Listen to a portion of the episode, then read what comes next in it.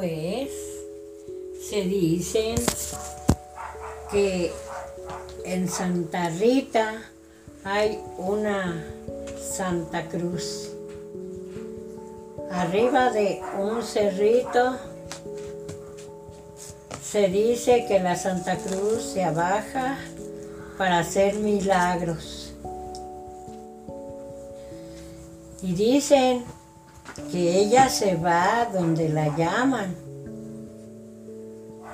porque muchos, la Santa Cruz es abogada de todos los peligros y de todas las enfermedades. Ella nos libra de robos y secuestros. Está la Santa Cruz del Manto y está la Santa Cruz de Jerusalén, que es la que va protegiendo del enemigo la que protege del demonio y de todos aquellos que le giran a la gente. Entonces dice que se oye rezar por las noches.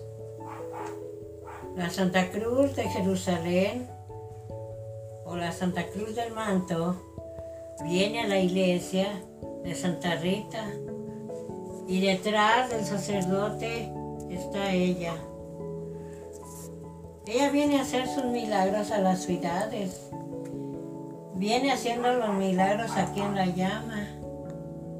Como les he dicho, al que tiene problemas fuertes, al que hay enfermos en cualquier parte, al que tiene problemas grandes, llamarla y invocar a la Santa Cruz del Manto o a la Santa Cruz de Jerusalén. Es abogada de los enfermos y abogada de los pobres, abogada de todas las enfermedades del mundo. Estaremos prevenidos con nuestro rosario. Dicen que a veces la gente de Santa Rita no ve esa Santa Cruz, que a dónde se va, no se encuentra en ningún lado. Ella llega a las 12 de la noche al cerrito. Para otro día ella está activa. Se pierde por tres días y llega a los cuatro o seis días. Así es, imagínense lo que hace en cada cerrito nuestros santitos. Ellos se van a dar auxilio a los enfermos.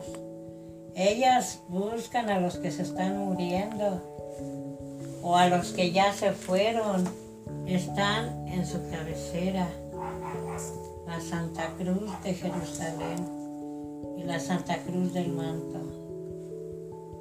Por medio de estas historias y palabras, yo pido en este video que se ha compartido y le pido ayuda a nuestros seguidores.